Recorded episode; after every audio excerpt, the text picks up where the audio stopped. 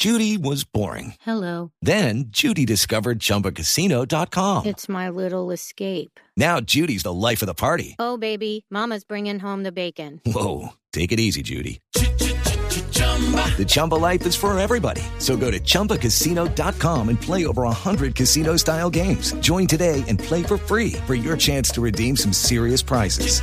chumba ChumbaCasino.com. No purchase necessary. Void where prohibited by law. 18 plus terms and conditions apply. See website for details. Les quiero dar un gusto, un saludo muy cálido a nuestro programa de hoy. Está el doctor Carlos Fernando Galán. Bienvenido, doctor Galán. Muchas gracias por la invitación. Un saludo a todos los oyentes. El doctor Juan Manuel Galán.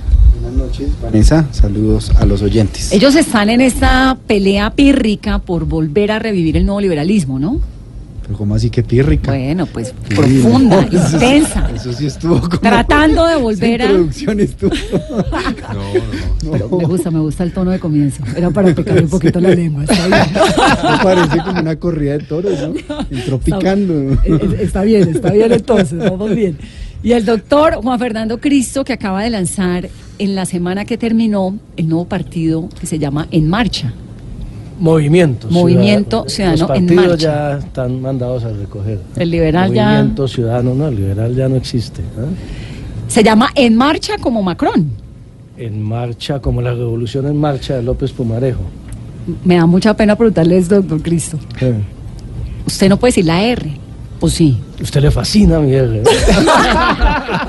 Pero es que, ¿cómo Ella le van no a puede- poner? ella no puede No, vivir no, sin- pero es que, Vanessa ¿cómo? tiene un fetiche con la R de... Pero, Sí, sí, sí, perdón, le encanta. ¿cómo le van a poner encanta, en marcha al partido del doctor Cristo? Es que no es el partido. Al- bueno, al primero no es el movimiento, partido del doctor movimiento. Cristo, tampoco es el movimiento del doctor Cristo. Ustedes vieron el jueves, precisamente, y siquiera ahora hablamos más adelante del tema. ¿De qué es lo que van Creo a hacer que y es qué un es lo movimiento en contra del caudillismo, del mesianismo, del populismo, del Se autoritarismo. llamaba Revolución en Marcha, pero Es un- no, solamente claro, el marcha, es un- Revolución en Marcha. Porque ya en este estamos en momento bajas. no. Le iban a poner Y ferrocarril es- revolución en marcha. Este es un tema de liderazgo colectivo en el cual estamos embarcados, no solamente exliberales, también gente independiente que viene de otros partidos que queremos construir una opción distinta para el país. ¿no?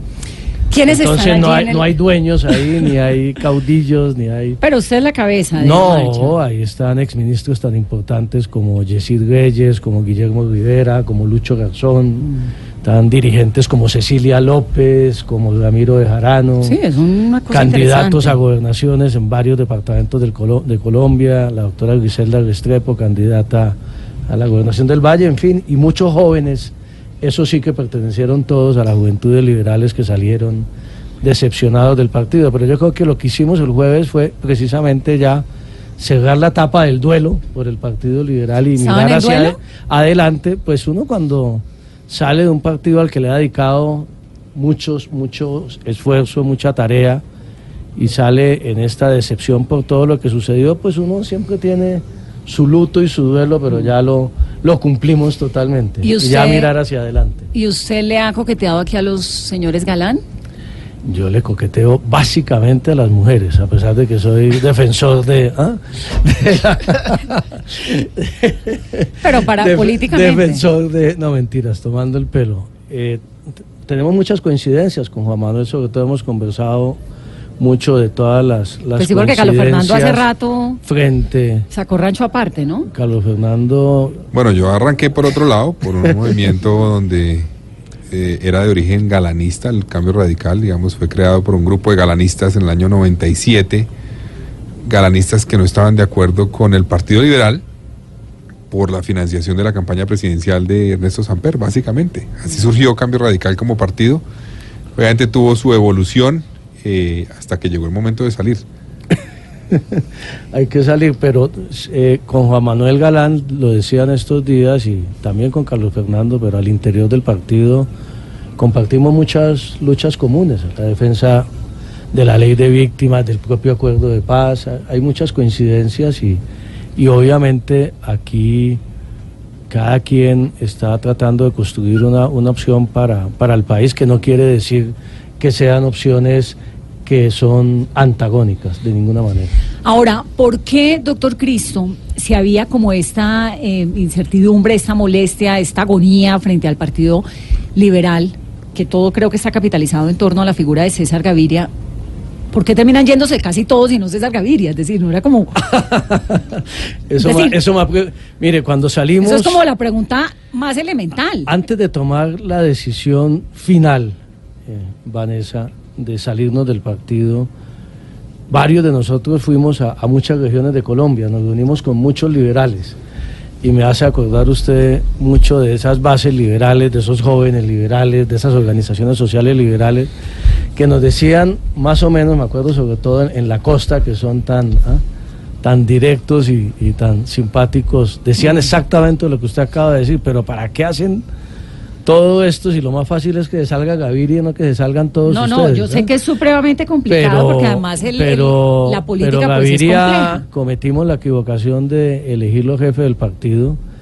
Eh, parece que está muy amañado allí en, e- en el partido, pero, pero más allá de, de- de la figura de Gaviria, yo creo que hay un análisis más de fondo también, Vanessa. Yo creo que eh, los partidos como, como están planteados hoy en Colombia están siendo totalmente inferiores a la responsabilidad de mostrarle salidas a la crisis del país. Yo creo que ya no son los vehículos que interpretan las causas ciudadanas, los propósitos de la gente.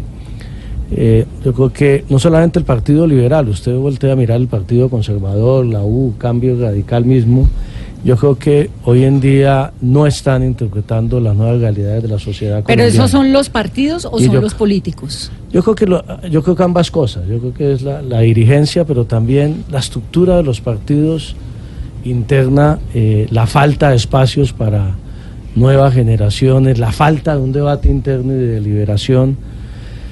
Mire el caso del Partido Liberal. Yo creo que el gran problema de los partidos políticos hoy en Colombia tiene un nombre que es coherencia, ¿no? más que el nombre de una, de una persona. La gente hoy eh, no traga entero, la gente hoy está informada, la gente hoy exige coherencia de los partidos y, y cuando el liberalismo se convirtió en el gran defensor de la agenda liberal que Santos impulsó durante ocho años en el Congreso, la agenda de libertades, de derechos, la agenda de la paz, la agenda de las víctimas, y el día de la primera vuelta, de buenas a primeras, el mismo día de la primera vuelta presidencial, la misma noche, el liberalismo resuelve apoyar a aquellos a que se opusieron durante ocho años a esa agenda liberal. Pues ya no hay nada que hacer ahí. Sí. Me parece que, que más allá del, del- del nombre de eso, ¿qué Gaviria, de disputas pasó? personales, eh, y yo creo que ahí ya había que tomar decisiones, lo consultamos con mucha base liberal en toda Colombia, y creo que hay un espacio para salir a, a plantear opciones distintas, y estamos muy entusiasmados con esa posibilidad de, de convocar gente de otros partidos y gente a defender, yo, yo he definido esto, Vanessa, queremos salir a defender el pensamiento liberal en las calles, que no fue capaz de defender el- el Partido Liberal. Hablando del Partido Liberal, ¿dónde está el doctor de la calle?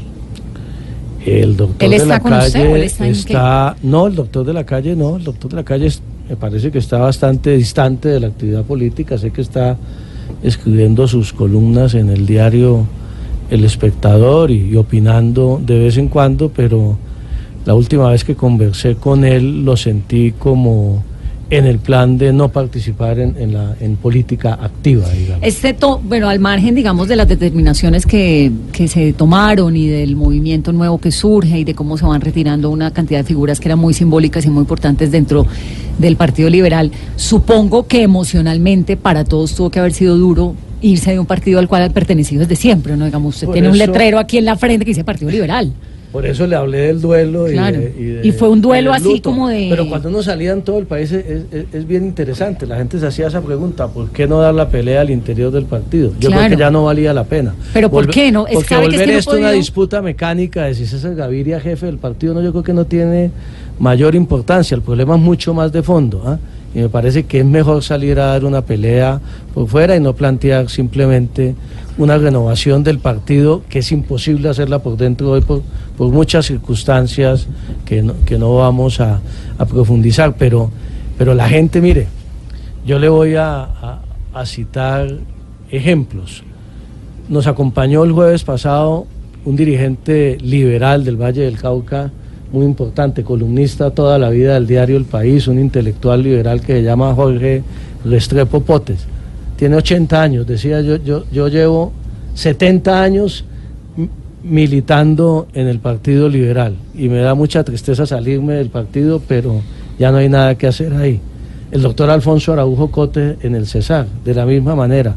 O sea, e- ese proceso de duelo y de luto lo, lo hicimos no solamente quienes tomamos la decisión aquí en Bogotá, sino a lo largo y ancho del país y ha sido un proceso doloroso, pero es un paso que había que dar y lo estamos dando con toda convicción. Le voy a preguntar ahora, no ya, porque antes, ahora que estamos hablando de la dirigencia Valle Caucana, ¿cómo van a garantizar ustedes que haya pues ideas renovadas y una onda nueva, juvenil? Si hay una cantidad de señores pues que ya hicieron un montón de carrera, ¿no? Digamos, ¿qué es lo que tienen de nuevo como propuesta? No me vaya a responder porque ahorita que estamos hablando de jóvenes vallecaucanos, oigan esto. Amigos del proyecto Contigo Bogotá, quiero desde el fondo de mi corazón agradecerles por el inmenso apoyo que me han brindado en esta primera etapa del proceso. Como ustedes saben, para el Partido Centro Democrático es de vital importancia la consecución de militantes que nos sirvan de base y nos sirvan como un activo a la hora de tomar decisiones internas en el partido. Este partido quién es? de amplia ¿Le inclusión. suena, de Juan Manuel? Doctor Juan Manuel. Eh, Camilo Holmes. Camilo Holmes, es el hijo del canciller de Carlos Holmes Trujillo que se está lanzando al Consejo, Carolina. Sí, con este video, Vanessa, de Contigo Bogotá, ya ese es el tema y la estrategia, va a ser candidato por el... Consejo de Bogotá. Sí, Consejo de yo pensaba Bogotá. era Consejo de Cali. No, no, de Bogotá, lo pasa es que Consejo de Bogotá. pues su papá es ok, vallecaucano. Si él es abogado, 35 años, él viene de ser director de, abas- de abastecimiento de la Secretaría de Integración Social, estuvo año y medio hasta el pasado 18 de octubre que renunció para no inhabilitarse y nos cuentan, está haciendo esta campaña, él le consultó, le, le consultó, no, le dijo ya al ¿Le señor papá canciller, le pidió permiso? "Mire, yo quiero hacer política y me voy a lanzar al Consejo de Bogotá, busco espacio en Centro Democrático, Los- lo que nos cuentan es que aparentemente quiere encabezar la lista al Consejo del Partido Centro Democrático y esto se suma a lo que ya se conoce, Vanessa, de los candidatos y esta lista y el guiño que ha hecho el expresidente Uribe a actuales congresistas como Samuel Hoyos, Paloma Valencia y actuales concejales como Diego Molano y Ángela Garzón. Pero él no tiene ninguna experiencia política, ¿o sí? no sería su primer cargo Él de elección popular. Los hijos del doctor Carlos Holmes son... eh, Son cuatro Iván, hijos. Sí. Carlos Mauricio, Camilo, Camilo, son hay dos Son mellizos, cuatro. sí, son cuatro, y él es del primer siendo- matrimonio del doctor Carlos Y es- y Holmes. es Camilo Trujillo, no Camilo Holmes, porque Holmes es el nombre. Claro, claro, no, él se llama. Carlos Holmes. Trujillo. Sí, es Camilo Sí, Trujillo. Como Sherlock Holmes. 8 y 12. Va a tener, doctores Galán, el nuevo liberalismo candidatos para las próximas elecciones regionales. ¿En qué está? Va- esto está en el Consejo Nacional Electoral, en el Consejo de Estado, ¿no? Doctor Sí, Juan pues Manuel. Primero, esperamos recuperar la personería jurídica para poder avalar candidatos. Pero ¿en qué está el proceso? Pues es un proceso largo y tortuoso como todo lo jurídico en este país, fetichista de todo lo jurídico. Pero para resumirlo rápidamente, desde noviembre del año pasado se interpuso un derecho de petición ante el Consejo Nacional Electoral pidiéndole al Consejo Nacional Electoral que devolviera la personería jurídica de un movimiento que desapareció por causa del asesinato sistemático de sus integrantes y de sus máximos dirigentes. Ese derecho de petición pues lo embolataron allá en el Consejo Nacional Electoral hasta el mes de marzo, obviamente asegurándose de que no pudiéramos participar ni en las elecciones al Congreso ni a la elección presidencial y respondieron en ese momento que tenían una duda sobre la legitimidad de los peticionarios. Pues los peticionarios eran exmilitantes, exparlamentarios del nuevo liberalismo que acreditaron su condición. Entonces, pues ese argumento no sirvió, decidimos abrir otro camino en el Consejo de Estado que ha venido evolucionando paralelamente al Consejo Nacional Electoral. Pedimos unas medidas cautelares que fueron falladas a favor, en donde el Consejo de Estado le dijo al Consejo Nacional Electoral que tenía que estudiar la solicitud y que no podía alegar ese argumento de duda sobre la legitimidad de los peticionarios porque estaba, mente- estaba claramente establecido que había una gran diferencia entre dos movimientos que existieron o, un partido que existió bajo el liderazgo de Luis Carlos Galán que se llamó Nuevo Liberalismo y 10 años después un movimiento que activaron en Santander exmiembros del nuevo liberalismo en Santander, como Carlos Ardila Ballesteros, Que se llamaba parecido. que se llamaba Movimiento Nuevo Liberalismo, pero que no tenía nada que ver con el nuevo liberalismo de Luis Carlos Galán. Entonces, eso pues eh, lo aprovecharon para dilatar la decisión, para negarla, y eh, la magistrada entonces ordenó que tenían que volver a estudiar la solicitud sin alegar esa, esa falacia pues de que, eran, que era el mismo movimiento. Llegó un Consejo Nacional Electoral nuevo y un nuevo magistrado, representando a los verdes, a los decentes y a Colombia Humana, convocó una audiencia pública que fue muy comentada en los medios de comunicación, donde Iván Marulanda, del Partido Verde, senador hoy del Partido Verde, hizo un recuento histórico como dirigente del nuevo liberalismo de la época, de lo que ocurrió en esos años de la década del 80, cómo asesinaron el alcalde de Puerto Berrío, concejales, militantes en el Magdalena Medio, más de 50 concejales y militantes del nuevo liberalismo fueron sistemáticamente asesinados, además de Rodrigo Lara, además de Luis Carlos Galán, además del atentado de Enrique Parejo, que casi lo matan en la embajada en Hungría, en Budapest, además del atentado de Alberto Villamizar, Bueno, eh, la muerte de Guillermo Cano, que fue militante del nuevo liberalismo y la familia, pues salió a, dar un apoyo muy importante hace pocos días. La muerte de Jorge Enrique Pulido, en fin, fueron una cantidad de asesinatos que hicieron parte de una campaña sistemática orquestada para extermi- exterminar al nuevo liberalismo. No fue una cosa aislada de hechos eh, que no tenían nada que ver el uno con el otro en ese exterminio. Entonces lo que hemos, lo que tenemos hoy es eh, este magistrado nuevo del Consejo Nacional Electoral que esperamos rinda ponencia en los próximos días, sea considerada esa ponencia en el Consejo Nacional Electoral para que el Consejo de Estado pueda retomar también el proceso que está en curso. ustedes hicieron lo mismo que hizo su papá. Pues nosotros fuimos hasta más pacientes que mi papá, porque yo me aguanté 12 años en el Partido Liberal tratando de cambiar cosas y de luchar por renovarlo. Mi papá se aguantó creo que un año, un año Sí. y medio, y cuando vio que no había posibilidades, pues definitivamente se fue y creó el nuevo liberalismo. ¿Cómo es su relación en particular que estuvo tanto tiempo en el Partido Liberal con la dirigencia del Partido Liberal? Vamos con el doctor Gaviria y con... Pues yo la calificaría como no existente. ¿Usted no tiene relación no hay con el relación de ninguna especie a partir pues de las decisiones que él tomó como director del partido. ¿Usted se acuerda que usted le dio las banderas del liberalismo? Sí, claro. Al doctor Gaviria, del al nue- nuevo del- liberalismo. De la candidatura de mi padre en ese momento para la consulta popular. ¿Se arrepiente?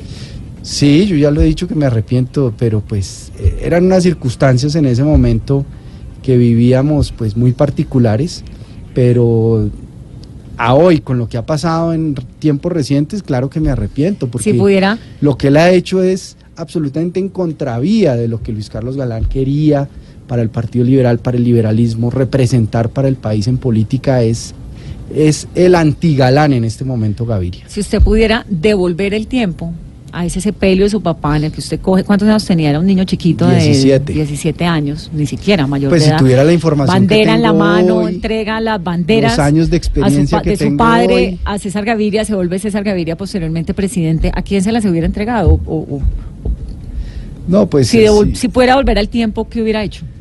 No, pues si tú pudiera devolver el tiempo con la información que tengo hoy, pues en el nuevo liberalismo había gente que yo creo que era valiosa y era muy representativa, pues eh, estaba Enrique Parejo, estaba Gabriel Rosas Vega, estaba Iván Marulanda, que era una figura muy, muy importante, entonces creo que ellos seguramente habrían hecho una tarea mucho más coherente con, con la lucha que dieron y con la lucha tan difícil y solitaria que enfrentaron contra el narcotráfico. Doctor Carlos Fernando, si el nuevo liberalismo les entregan a ustedes finalmente la personería, se pueden eh, tener candidaturas, ¿usted se lanzaría a qué por el nuevo liberalismo? ¿O usted seguiría con cambio? ¿Cuál es su, su, No, yo, su Vanessa, proyecto? yo, Vanessa, también como con Tojo Manuel di una lucha al interior del partido en el que milité, que fue Cambio Radical. Sí. Yo fui elegido, fue por los avales, ¿no? yo fui elegido concejal de Bogotá en el año 2007 por Cambio Radical. Eh, luego fui aspirante a la alcaldía de Bogotá en el 2011 por Cambio Radical. Y luego fui senador por Cambio Radical. Como lo dije, lo hice porque era un partido de origen galanista donde había mucha gente que participó del nuevo liberalismo que se inscribió allí. Eh, pero tuve muchas peleas. Usted recordará, Vanessa, que en el año 2011 yo asumí la dirección siendo candidato a la alcaldía de Bogotá. Asumí la dirección en agosto 16 del 2011, cuando el partido, la dirección colegiada que existía, que era un grupo de congresistas de cambio radical, había entregado una cantidad de avales a personas tremendamente cuestionadas en diferentes regiones del país. Neida Pinto incluida. No, ahí todavía no. Ahí ¿Ya no fue estaba? Kiko Gómez el que tenía la, el aval. Yo revoqué el aval de 320 candidatos más o menos. Apenas llegué. De esos más o menos 150 logramos sacarlos de las listas. Otros eh, pelearon jurídicamente ante el Consejo Electoral. Se mantuvieron entre esos Kiko Gómez.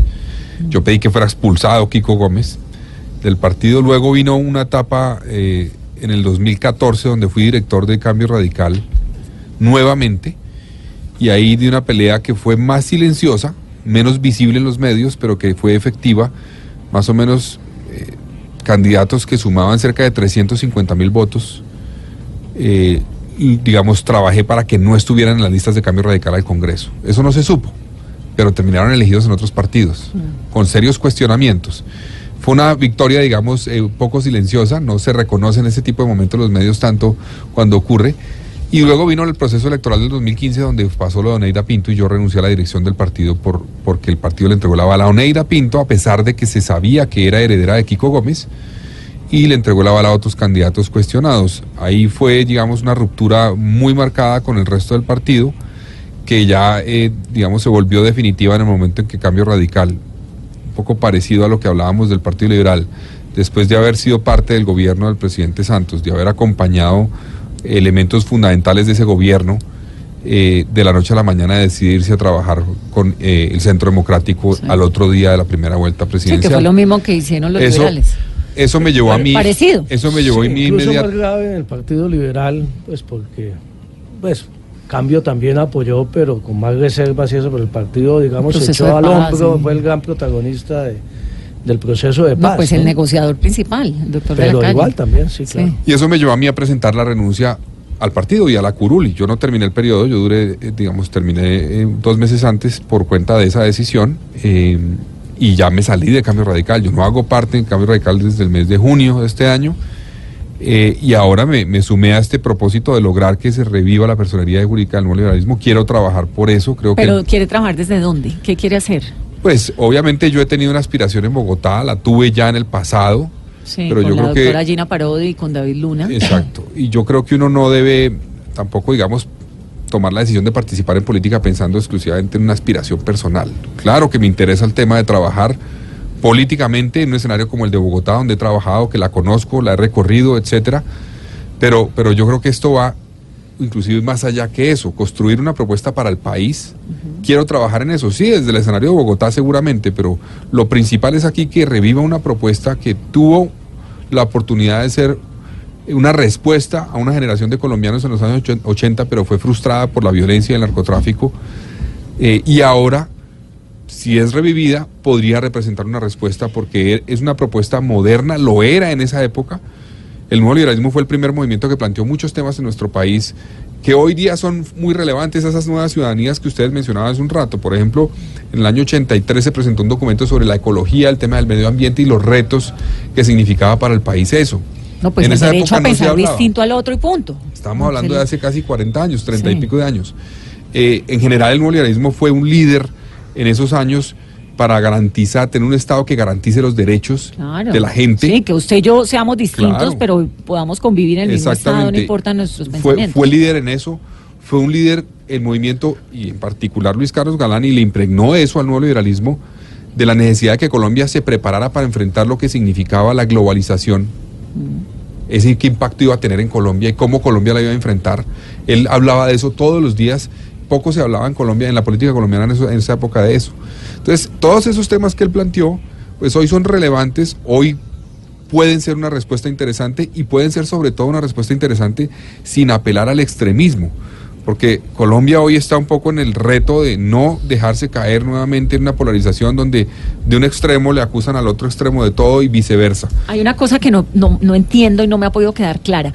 ¿Por qué si tienen todos estos? Es que lo del liberalismo es muy particular, porque es una gente, pues todos, un partido tradicional, fuerte, con unas ideas libertarias en su momento, con lo que usted acaba, la lista que nos acaba de dar, que defendió su padre, etcétera.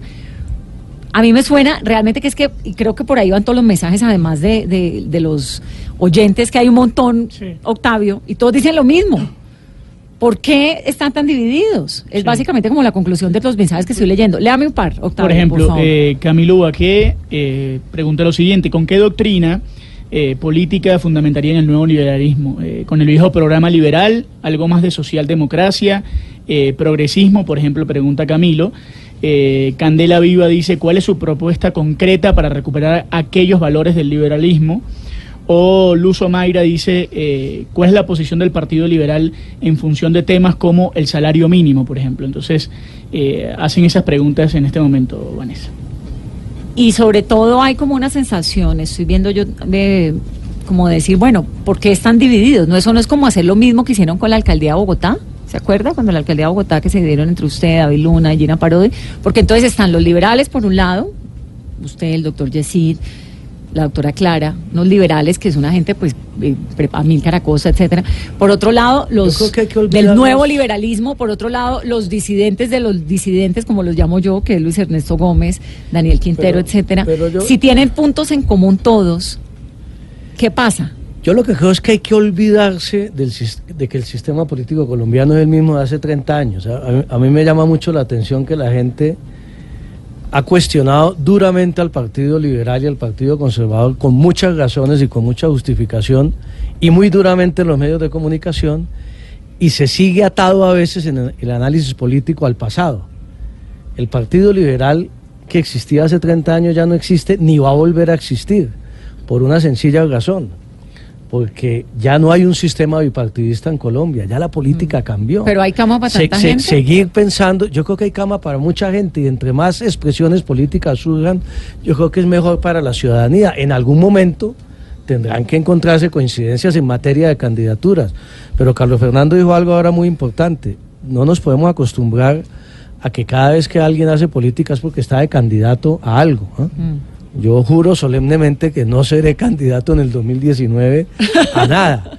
Usted preguntaba ahora cómo gente con alguna experiencia en el sector público va a presentar unas ideas renovadoras, promo- promocionando nuevos liderazgos, acompañando esos nuevos liderazgos en las regiones, tratando de alguna manera de enseñarle a esa gente joven que quiere participar en política cómo se puede participar ¿Cómo se hace activamente y cómo se puede hacer política de la buena, de la sana, cómo se pueden promover ideas nuevas. Aquí hay que reinventarse. Yo creo que olvidémonos del esquema en el cual el Partido Liberal era el gran partido. Eso, eso no existe desde hace tiempo, no de ahora por esta situación. ¿ah? sí, ahora lo que se ha es profundizado, obviamente, Pero tiene gente muy por la pésima conducción en, en el último año. Pero yo creo que es bueno que surjan nuevas expresiones políticas y ciudadanas en el país.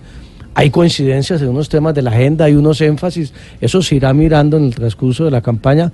Nosotros, ¿cómo nos hemos planteado? Como un movimiento político ciudadano que va a salir a respaldar unas can- candidaturas en todo el país con una agenda muy clara de defensa de libertades y derechos, de defensa de la implementación del acuerdo de paz, de defensa de una economía de mercado, pero con un énfasis social muy fuerte y sobre todo de despolarizar este país. Aquí no podemos, Vanessa, resignarnos los colombianos a que estamos condenados a escoger entre Uribe y Petro. Yo creo que eso no es bueno para la sociedad colombiana.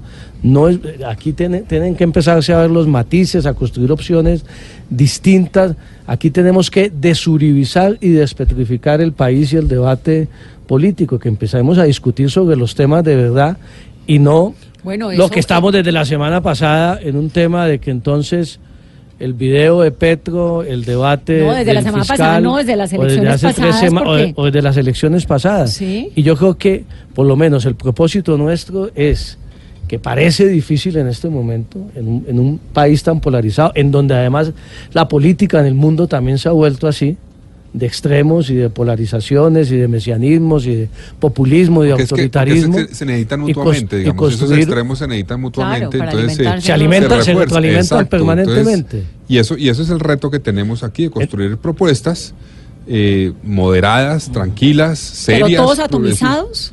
Pues habrá coincidencias en muchas cosas porque así es la Y política. habrá momentos de vez- elección que coincidiremos cuando haya can- coincidencias, pero no necesariamente sí. en el mismo barco. Pero mire la curioso, Vanessa, que una de las dos causas ya plenamente identificadas por académicos, por historiadores, de la guerra de 53 años de este país han sido el problema de la tierra, que no se ha resuelto, y el problema de la participación política cerrada. Entonces, hoy uno ve al Congreso y ve a la clase política absolutamente en contravía de esa realidad que necesitaría abrir espacios de participación, generar garantías para que las nuevas ciudadanías tengan canales de expresión, de interpretación de su problemática, como las que acabas tú de leer, en relación, por ejemplo, al cambio climático, que el señor David Attenborough hizo un, un discurso hoy muy importante donde dijo que la civilización está a punto de colapsar si los Estados Unidos y las grandes potencias no toman unas medidas serias frente al cambio climático. Las el de empleo, cómo se está destruyendo, sobre todo para las mujeres, por la incorporación de nuevas tecnologías, de la robótica, de la inteligencia artificial, eh, el emprendimiento, en fin, hay una cantidad de temas modernos, liberales, en donde hay que estar allí a la vanguardia luchando por esos temas, generando propuestas, ideas, soluciones, para que la gente sienta que hay una interpretación y hay un vehículo civilizado, democrático para tramitar sus necesidades, porque es que lo que está en juego hoy en el mundo, como lo decía Juan Fernando Cristo, es el cuestionamiento a la democracia. Estamos viviendo lo que vivió Europa hace 100 años, pasada la Primera Guerra Mundial, donde surgió el nazismo con Hitler, el fascismo con Mussolini, todo eso. Estamos viviendo una época absolutamente similar en Europa, en Baviera, perdió, ganó la extrema derecha la Bolsonaro, a propósito, en Italia, vino, vino lo que Bolsonaro, está pasando en Francia, lo que pasa en Estados Unidos con Bolsonaro en Brasil. Pero le cuento este cuento que está bueno. Estuvo aquí, está acá el hijo de Bolsonaro no, y pues tuvo cena pomposa. Sí, anoche hubo Anoche. cena, siete de la noche estaban citados eh, quienes eran los anfitriones, la senadora María Fernanda Cabal y su esposo José Félix Lafori, que ofrecieron vino, whisky y sushi, más de 35 invitados, entre generales de retirados, representantes ¿Del gobierno quién había? Estaba el viceministro del Interior, Juan Manuel Daza, estaba Rafael Guarín, estaba también Oscar Iván Zuluaga, estaba Natalia Bedoya, que es una de las líderes representativos del sector de los jóvenes, estaba la senadora María del Rosario Guerra, y lo que nos cuentan es que eh, Bolsonaro, el hijo del presidente de Brasil, Eduardo Bolsonaro, y diputado, uno de los más votados, el más votado, eh, les contó cómo había sido la campaña de su papá, cómo fue la participación y que les hizo un llamado, que la necesidad es que en Latinoamérica se unan para que se gobierne y que gobierne La nueva derecha, latinoamericana, así como cuando la nueva izquierda Esa es la latinoamericana. extrema, extrema derecha, o sea, decirle a una mujer periodista que no se merece ni que la violen. Sí, no, no, o sea, no, no, eso no, no, no, no. es un chiste ni es parte del paisaje No, no, no. retórico político, son cosas que hay que tomar en serio.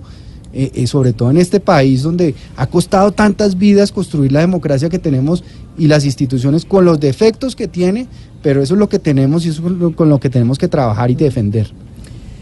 8.46 minutos de la mañana, de la noche.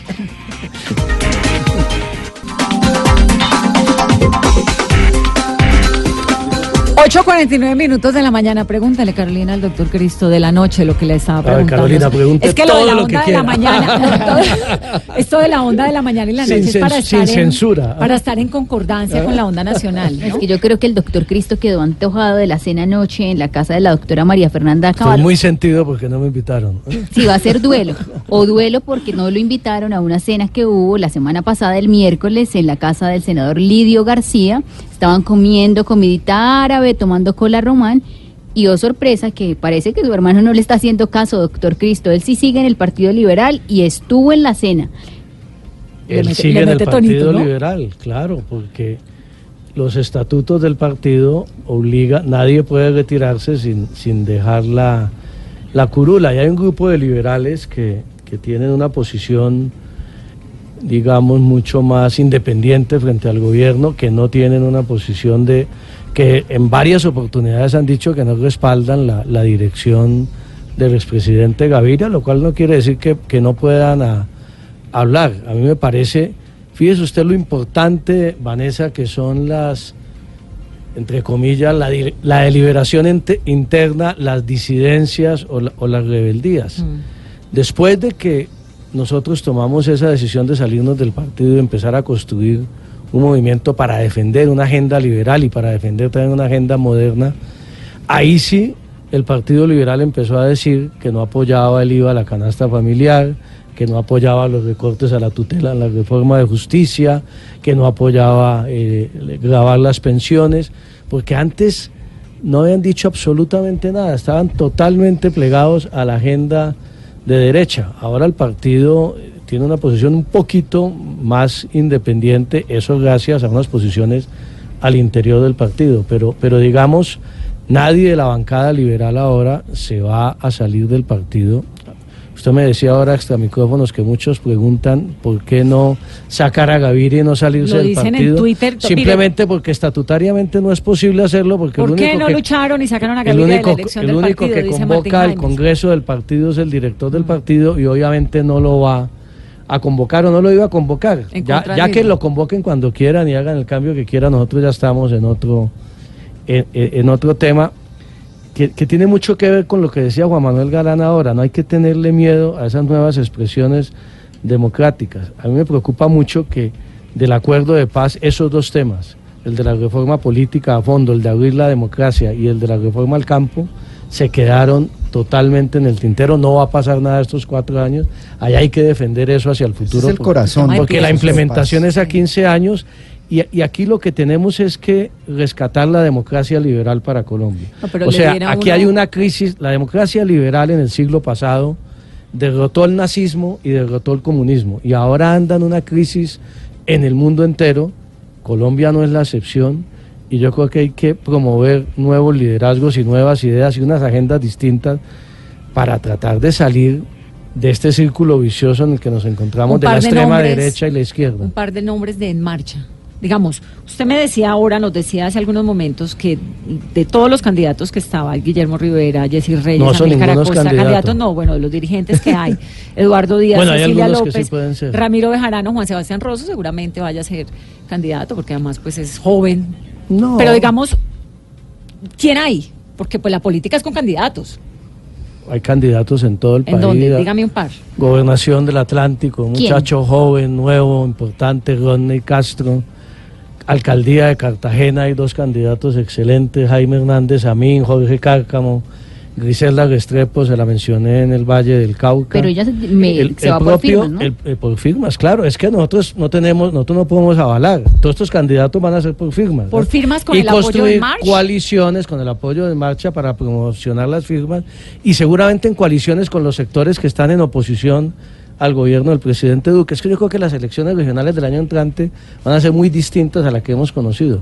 No va a ser candidatos de un partido o del otro enfrentados, sino candidatos de gobierno y candidatos de oposición. Y allí yo creo que nos vamos a encontrar ¿En muchos sectores en la medida en que avancen. En Bogotá está aspirando con su movimiento activista Luis Ernesto Gómez y es una candidatura que a, nosotros nos simpatiza mucho. Vamos a ver cómo se plantea Pero la elección de los de candidatos a Bogotá. No, no es disidente, él tiene su propio movimiento muy en el distrito bajo esta sombrilla de En marcha, estaba participando muy activamente. Tiene un- un- una propuesta bien interesante para Bogotá de defensa de causas ciudadanas y, y yo creo que eso es lo que necesita el país, Y- que haya y- muchas y expresiones de estas sin jefes, sin caudillos, ¿ah? Trabajando de eh, eh, Cundinamarca. alrededor de unas causas. ¿ah? Gobernación de Cundinamarca, ¿tienen? Ricardo Sabogal, el exdirector de la Unidad Tierras. de Restitución de Tierras, por ejemplo, está aspirando a ser gobernador de Cundinamarca. Y en Valle- su tierra, Pero no vamos a, no vamos a tener, no, no me vayan a, a- a chiviar ahora, no, no vamos a tener Medellín, candidatos Medellín. además en todo el país, pero hay, Pero en su tierra hay hay propuestas interesantes, pero, pero mire, Pero dígame Medellín. pero antes de- mire, antes de- Vanessa, de es que eh, usted se está equivocando porque está cayendo en la política tradicional. Le voy a pero es que, explicar, a ver, le voy a explicar por pero qué.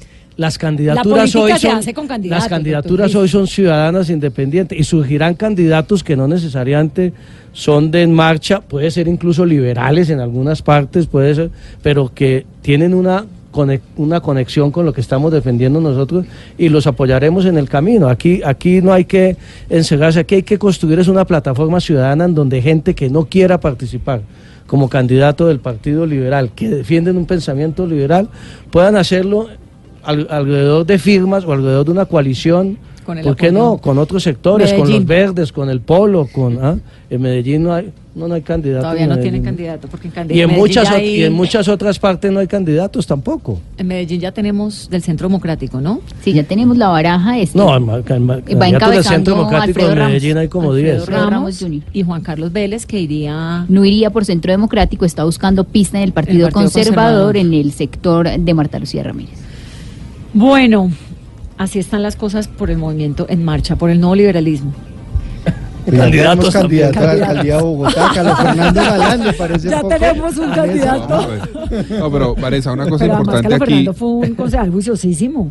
Una cosa- una cosa importante. Por supuesto. eh, vienen las elecciones del 2019 y yo creo que si vamos a ser coherentes con lo que estamos planteando, digamos, es absurdo arrancar ahorita con nombres de candidatos. Lo que hay es que construir una propuesta al país, en cada territorio, sobre qué significa, cuál es el reto para cada territorio y con unos, digamos, elementos transversales, obviamente fundamentales, o sea, cuál es la posición del movimiento partido eh, nuevo liberalismo una vez reviva frente a los retos que tienen, por ejemplo, los POTs y a la modificación de los POTs en los próximos años para, para los municipios de Colombia. ¿Cómo van a crecer los municipios? ¿Cómo se van a organizar? ¿Cómo van a garantizar eh, que se satisface la demanda de vivienda, pero sin un crecimiento desbordado? ¿Cómo se van a proteger elementos fundamentales de la estructura ecológica de los municipios? eh, cuál va a ser, eh, digamos, un- unos mecanismos regionales de planeación. Por ejemplo, la, la- la región capital, Bogotá, tiene un reto inmenso. Hoy, hoy tenemos grandes dificultades porque no nos hemos podido por sentar de manera organizada, planeada, con los municipios de la región a pensar cuál es el futuro, para qué le apostamos, cómo vamos a relacionarnos, cómo vamos a financiar las cosas. Entonces yo, yo creo que lo que debe hacer el nuevo liberalismo, una vez tengamos la buena noticia, ojalá... de ¿Eso que- sale cuándo? yo, yo creo que eso debe ser el primer trimestre del año entrante, que se toma la decisión a más tardar.